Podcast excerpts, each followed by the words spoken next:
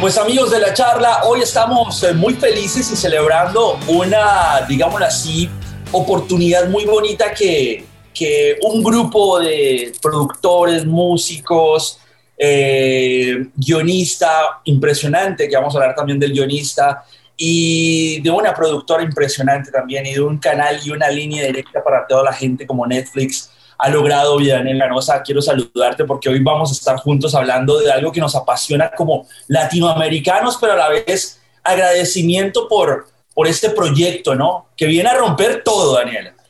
Viene a romper todo. Carlitos, yo creo que como, y vamos a decirlo porque yo no me avergüenzo de mi edad, como Gen Xers, como Gen Xers apreciamos este proyecto tanto y me lo dijiste tú anoche y lo voy a decir. Yo creo que la juventud de hoy en día tiene que ver este proyecto porque, lo dijiste ayer, no saben y no saben eh, de la base de muchas cosas y tienen tal vez una referencia un poco pobre de la música latina. Y yo creo que esto es un, eh, yo creo que esto se debería también dictar en los colegios. Rompan todo, debería ser un material didáctico en los colegios latinoamericanos. Muy bien, pues no, y, la verdad que sí lo es. Eh, pues tenemos en, la oportunidad de hoy hablar con eh, pues Piki Talarico, que es el, director ¿no? de este proyecto que se llama Rompan Todo. Rompan Todo, que ya está en Netflix. Ya está en Netflix, que son seis episodios, que pues el guion lo realizó son Nicolás Intel, que la línea conductora, ¿no? De, de, toda la historia, ¿no? Nos la va contando un gran productor también, ganador del Oscar, ganador de múltiples Grammys. Y Angelino, Angelino, orgullosamente Angelino también. Vivo en Los Ángeles, pero nada, eh, Piki, bienvenido a la charla, qué gusto saludarte y gracias. No sé si decirte totales, porque me estaría robando ese statement. De ay, sí, ay, sí, gracias totales, Piki, totalmente. Hola, hola, Carlos, hola Daniela. La verdad que podés decir gracias totales, todos decimos gracias totales, no te estás robando nada, decimos que estamos haciéndole un tributo a nuestro querido Gustavo.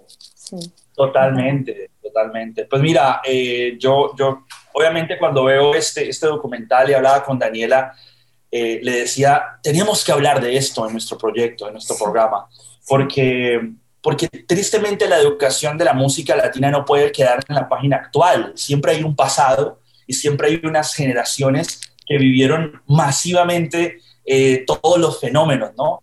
Y, para empezar, a mí me encanta donde inicia la punta del iceberg de todo esto, ¿no? Y es cuando el latino se da cuenta que el rock and roll lo puede hacer en español, ¿no? Y empezando por Richie Valens, que digámoslo ahí, que ahí empezó como un detonador de, oye, nosotros también podemos hacerlo, pero empezar a descubrir el sonido autóctono de cada una de las regiones de Latinoamérica por hacerlo a su manera y que no suene a copia, ¿no? Creo que empezar este documental desde ahí es, es impresionantemente acertado. Bueno, muchas gracias. La verdad que eh, existían, existían o sea, Richie Valens no fue el primero, había otra gente ya que estaba haciendo cosas, se habían grabado algunas canciones, se habían hecho algunos singles, algunas versiones en español de eh, grandes éxitos de... En inglés. Claro, de Bill Haley o de Chuck Berry, que la gente hacía ¿no? sus versiones. Pero con, con Richie Valens lo que pasó fue, por empezar, que tomó eh, una canción tradicional mexicana como es la bamba, la puso a ritmo de rock, y no solo eso, eh, generó una influencia fundamental. Por eso lo tomamos a él como el origen. Eh, mm. Su muerte prematura a los 17 años. 17 años. Si paras a pensar en eso, es una locura. En la misma noche, en el mismo accidente que muere Buddy Holly. O sea, viste que le llaman eh, la, noche, el día en que murió la, música. En que la, música murió, sí, sí, sí. Eh, siempre decimos que si, si Richie Valens hubiera vivido por lo menos 10 años más, el rock en Latinoamérica se hubiera acelerado mucho. Eh, pero sí, tomamos eso porque nos pareció que era un punto de referencia fundamental y de ahí lo que pasa, bueno, con los Tintes en México y con todas las bandas que después empiezan, como bien decías, no solo a cantar en español, eh, o como bien, bien dice Santa Olaya ahí, en slang español. Mm. O sea, no es que hacían una traducción, como dice Javier Batis, las hacían de ellos. Entonces eso ahí empieza a haber una, realmente un, un adueñarse del rock. Y después, naturalmente, lo que pasa, ¿no? Uno empieza, toda esta gente que en los 60 estaban haciendo rock habían crecido escuchando un montón de otras cosas, incluidas sus propias músicas, sus propios folclores. Entonces me parece que eso se te va filtrando y en algún momento ya el rock que habías escuchado deja de ser lo que era para fusionarse con, tus, con tu propio lenguaje. Entonces no, no solo empiezan a cantar en su idioma, sino que empiezan a tocar en su idioma. Vicky, como, yo como periodista eh, y como periodista de televisión, cuando tengo que poner 50 mil piezas juntas, es de volverse loco. ¿Cómo seleccionas? ¿Cómo es el proceso de, ah, bueno, vamos a entretejer esto con, ¿no? Ok, Argentina, México, Chile, eh, Perú, eh, un poquito. ¿Quiénes van a ser los referentes? Claro, Gustavo Santaolalla es, y lo hemos dicho, uno de los productores de, este, o el productor de, este proyecto, pero, pero no solamente es eso, es eh, fulano habla de Sutano y Sutano habla de Mengano en el rock y entonces todas las bandas comienzan, ¿cómo, lo haces? ¿Cómo, ¿Cómo no te volviste loco?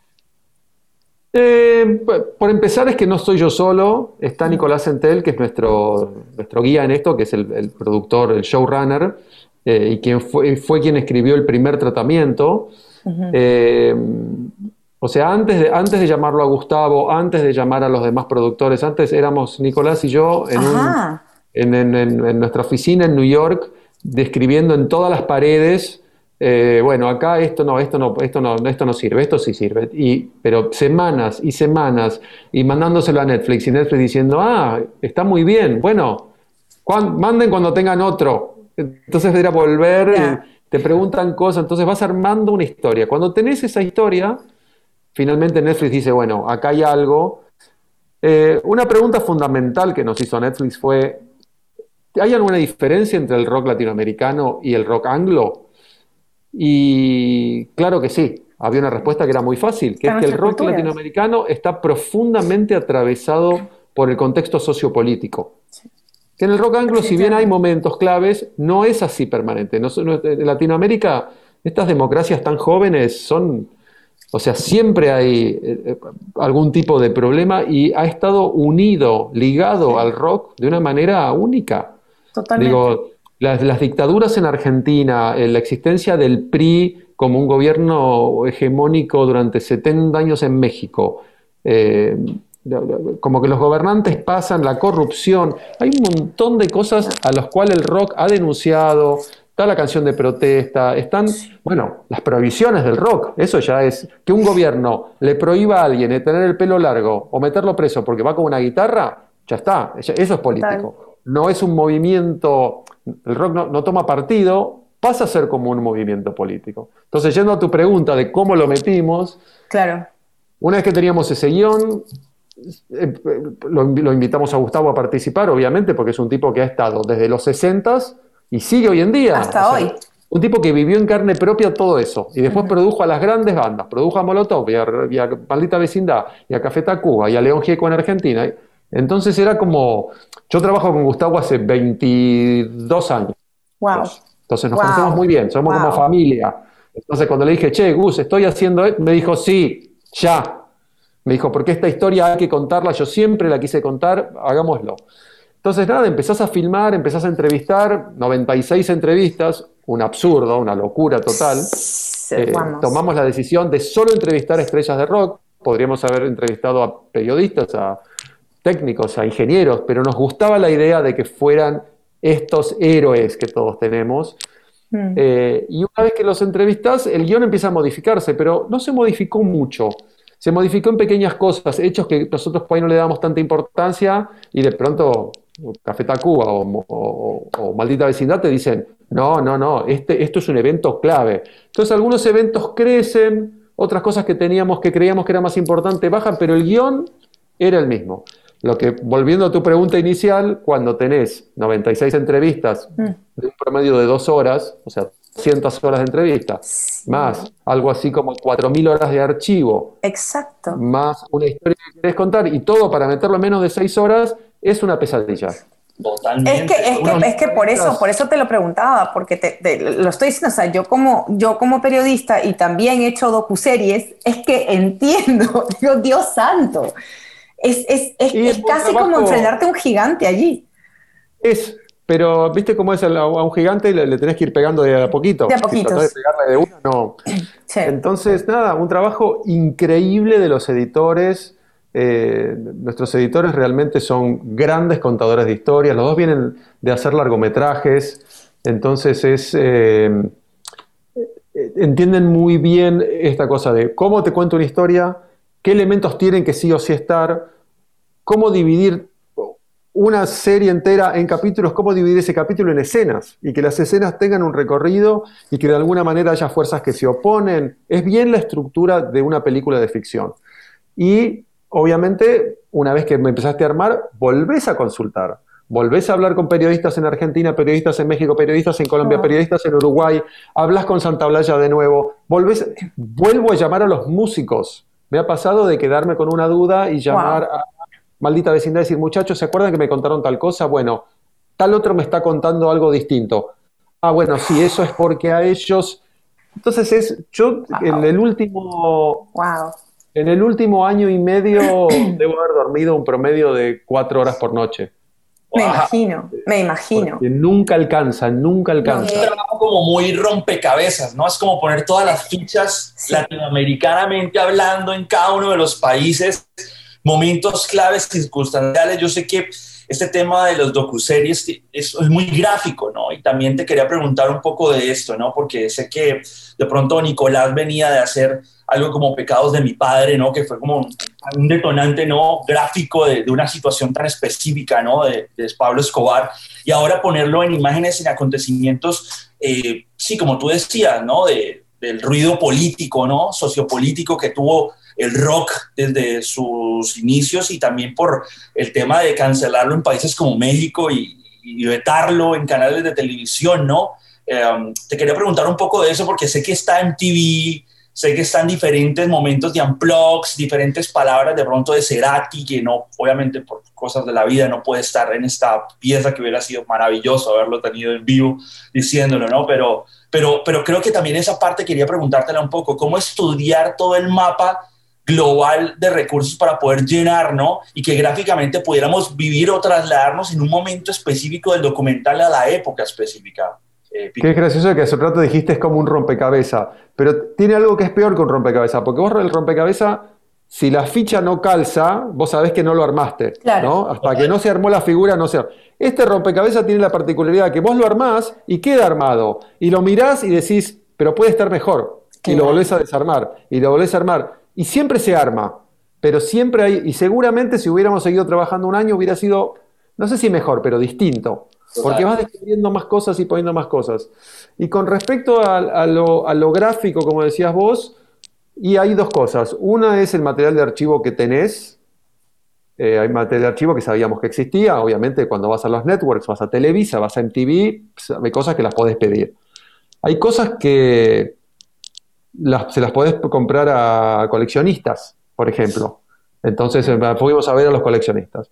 Y después empezás en un plan de locura absoluta, donde tenés una historia alucinante que alguien te contó y decís, uy, pero no tengo material para ilustrar esto.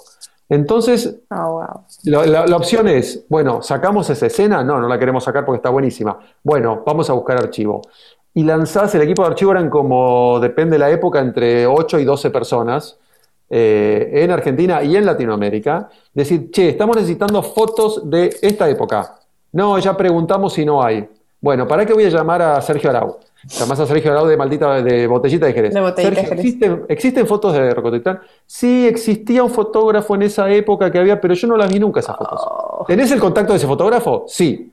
Llamás al fotógrafo. El fotógrafo te dice, sí, las fotos están en una bodega, en no sé dónde. Bien, ¿podemos ir? Bueno, sí, lo que pasa es que pandemia, te mando un asistente que te ayude, le das Dios la llave, vas, las búscale. Wow. Pero una cosa como de empujar, empujar, empujar, empujar, y de pronto descubrir que esas fotos que hace 30 años que nadie veía, ahora vieron la luz y están en el documental. Yo te conté una historia. Como esa historia, debe haber 100. Claro. Piki, ¿el, el, el, el nickname de Piki te viene porque eres super Piki o por qué? De Ricardo, Ricardo, Ricky, Piki. Y ahora, Piki, ahora ok. me llaman Pix también. Va- va- Pix, lo- ok. te, van, te van acortando el Te nombre. van acortando. Pix, va a ser el próximo. No, porque digo, o sea, Pero soy súper soy super Piki. es que se nota, por eso mismo me lo, porque me estás, me estás contando y yo digo, bueno, no, he is Piki. Fue al revés, fue al revés. Creo, creo que me convertí en super Piki por el apodo. Oh, Mira tú. mira. Mira tú. Pero sí, sí, porque es que de tanto puede. repetirlo, de tanto repetirlo, la energía, yo sí creo en eso, la energía se queda. Es que Daniela no se puede de otra manera. Es un- Cuando encarás, no nos olvidemos que el rock es algo que cala muy profundo en todos los seres humanos, en Mucho. especial en Latinoamérica. Mucho. Solo, solo comparable al fútbol, al Totalmente. soccer. Ya está pasando en Latinoamérica, se revolucionaron las redes con gente que dice, ¿cómo no pusieron tal banda? ¿Cómo no habla? ¿Cómo solo tal está dos minutos? Pero no- no- es imposible que eso no pasara, porque te estás metiendo con algo Ya. que es muy, muy eh, querido para la gente, muy profundo. Estás, viste, es como el tipo que es fanático de, eh, whatever, de los Shakers o de So- Soda Stereo, Ya. es un tipo que vos no podés hablar de Soda Stereo. ¿Cómo? Esa es mi banda, vos no podés hablar. Como- entonces es, es normal eh, que se arme polémica, si no, no sería rock. Y sí, o sea, te, te digo, lo he leído, eh, igual con Carlos estuvimos viendo, yo personalmente decía, ¿cómo dejaron fuera Mecano? ¿No? O Alaska y Dinarama, o este, Desorden Público, o por ejemplo, soy peruana, eh, sí hubo, eh, eh, yo, yo sé que tuvieron a Frágil, tuvieron a los Psychos y a los Yorkers, pero eh, para mí, por ejemplo, mi generación, Pedro Suárez Vértiz fue el, el peruano Sí, con más también- proyección y pasó lo que pasó, También- se quedó sin voz y, y- y no También pudo podríamos más. haber hablado dentro del rock pop de los 2000, podríamos haber hablado de Líbido, con quienes, con Exacto. quienes, Es como quienes que- filmé. Yo hice un clip con Líbido y los adoro y son, me parecen lo más. Pero digo, había, una, había como un camino que tenía que ver con. No, no es la historia de las bandas, es la historia del rock. Entonces, la idea era buscar bandas que o tuvieron, hayan tenido cierta influencia en el proceso que vino después, o que de alguna manera hayan empujado el movimiento, o que hayan estado en momentos claves del rock. Entonces, hay grandes, grandes bandas que no están, pero porque eh, tal vez no tienen que ver con eso, o en el momento que estamos contando la historia. Nos pasa, por ejemplo, con el, con el metal, ¿no? con, el, con el Mm. heavy rock en un momento nos dimos cuenta que es tan, tan, tan enorme que merecen Sí. una serie aparte. Eso es verdad. Es, es- Sí. es imposible. Sí. Los movimientos de rock barriales y el, y el metal, es más, me encantaría poder hacer una serie. Porque si creemos que el rock es religión, para el mundo del metal es directamente Y religión. yo tengo que Es decir algo- algo, Piki, porque justo anoche hablaba por teléfono con Daniel y le decía, bueno, el tema de, le iba a preguntar eso a Piki, el tema de- del heavy y el tema de bandas de metal, como que llegaban de España como Barón Rojo, eh, Rata Blanca de Argentina, o sea, eran como unos conductores muy brutales de una religión de, que formaba parte de esa generación del rock, pero sí entiendo tu punto, o sea, entiendo que era el tema del rock alternativo y lo que fue, ¿no? De una u otra manera como, como popular en las radios y que podía sonar en las radios. De pronto el metal no sonaba tanto como este rock que está expuesto en este, en este proyecto. Viste que tocamos, eh, tocamos el tema de, volviendo a esto de lo sociopolítico, ¿no? Y qué era lo que, lo que movilizaba. Sí, nos tuvimos obligados a tocar el tema del, del metal en Colombia en los ochentas, porque el- sentimos que toda esa movida tan pesada surge en contraposición de eh, lo que estaba pasando con el narcotráfico y las bombas. Entonces no, no podíamos contar una sin la otra. Sí. Pero solamente del metal en Medellín podés hacer un capítulo entero. Eh, así que tiene que ver con eso. Por eso elegimos determinadas cosas. Pero creo que Juanes se, se- se emocionó mucho hablando de Sí, Quimosis, Juanes es lo más. Sí, es un sí, gran, sí. gran, gran narrador. Una cultura. Con Juanes eh, me me encantaría hacer cualquier proyecto. Porque habla eh, con una claridad, sabe mucho, mucho de historia, mucho de política.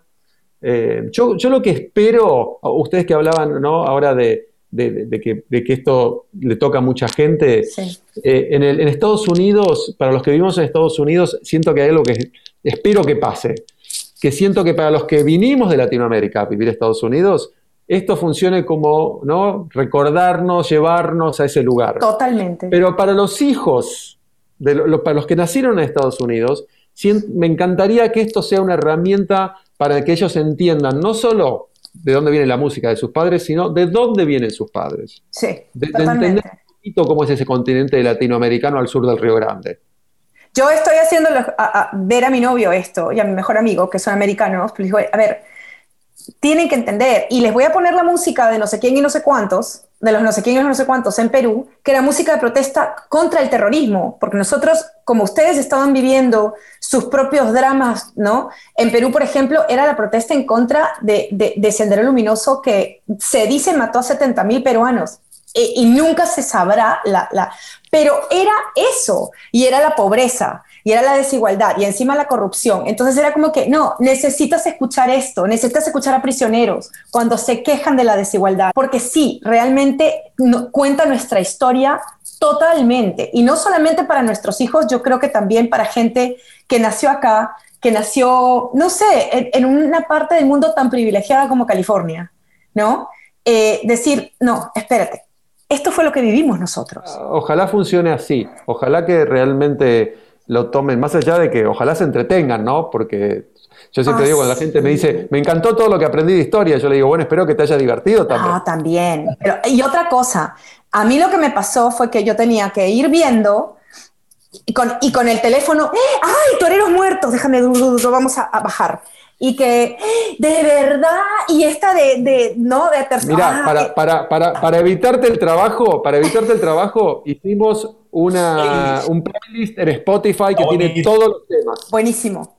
buenísimo. pero no, pero te digo, mencionaron a violadores y yo de violadores dije, ah, de verdad, no, tenía como siete, ocho canciones de las cuales me acordaba, ¿me entiendes? O sea, eh, eh, es ir parando e ir bajando canciones, ir parando e ir bajando canciones. ¿Te pasó a ti a la hora de estar escribiendo esto, a la hora de, estar haciendo el... Yo, yo, crecí con estas canciones, eh, o sea, hasta, canciones que son como los Shakers de los 60 son canciones que, no sé, la escuchaban mis padres, crecí con esa música. Entonces, sí me ha pasado de bandas que sabía que las conocía, pero decir, bueno, ahora tengo, yo sabía de los En Perú, por ejemplo. Sí. Pero salvo Demolición, no, no conocí otras canciones. Entonces, ir a escuchar un poco más para saber qué preguntar y entender de dónde venían. Entonces, sí, obviamente que aprendí, conocí bandas, eh, te haces fan de bandas o bandas que conocías, de pronto te haces fan porque decís, ah, es mucho más gigante de lo que me imaginaba, o grandes letristas, o increíbles melodías. Ojalá le pase a la gente. Oye, Piki, yo creo que es importante el comentario de David Byrne como visionario, obviamente, del rock y formar parte de este proyecto. Es que apoyó siempre el rock en español, David Byrne, increíble. El, futuro del rock reside en el tercer mundo y eso me parece súper importante, clave también. Muchas gracias por incluir a los primeros subsellos de las multinacionales como Culebra, Surco, que fueron parte importante para el crecimiento del rock en Latinoamérica, que es importante mencionarlo. Y para terminar, el agradecimiento por haber incluido ver en cámara a Charlie García contando algo. Sí, total. lo más. Ver, a, esto, a, estos chicos, bueno, a Cafeta y a algunos de Soda diciendo, bueno, algo importante como protagonistas vivos de, de lo que fue el movimiento. Eh, es de agradecimiento y muchas gracias por tu tiempo, ¿verdad que sí, Piki? Gracias a ustedes, espero que lo terminen de ver, que lo compartan. Eh, me, encantaría, me, encantaría ver que llegamos al número uno, o al, perdón, a, los primeros 10 de Estados Unidos y hasta me retiro. Por eso no te preocupes. Hay demasiados latinos, creo que les va a encantar esto. Ayer alguien me dijo que el documental está 15 en el mundo. una locura. Pero me hace, sentir, me hace sentir como un orgullo latinoamericano, porque creo que tiene que ver con eso también, con el interés del mundo en Latinoamérica. Audiencia de la charla, ya lo saben, tenemos que hacer este documental número uno, porque realmente habla mucho de nuestro rock, de nuestro idioma, de nuestras raíces y de los grandes de nuestra música. Piki, muchísimas gracias. Gracias a ustedes, chicos. Abrazo, Piki. Chao, chao.